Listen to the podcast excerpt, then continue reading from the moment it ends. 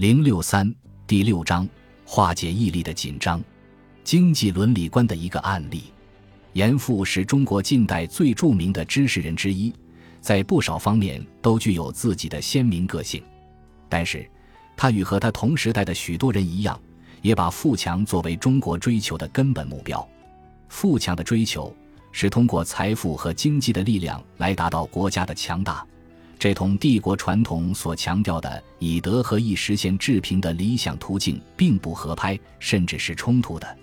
因此，当严复强调发展经济利益的时候，就不得不面对这样的问题：注重经济利益具有充分正当的根据吗？它与儒家传统的伦理道德观念如仁义如何相容？本集播放完毕，感谢您的收听，喜欢请订阅加关注。主页有更多精彩内容。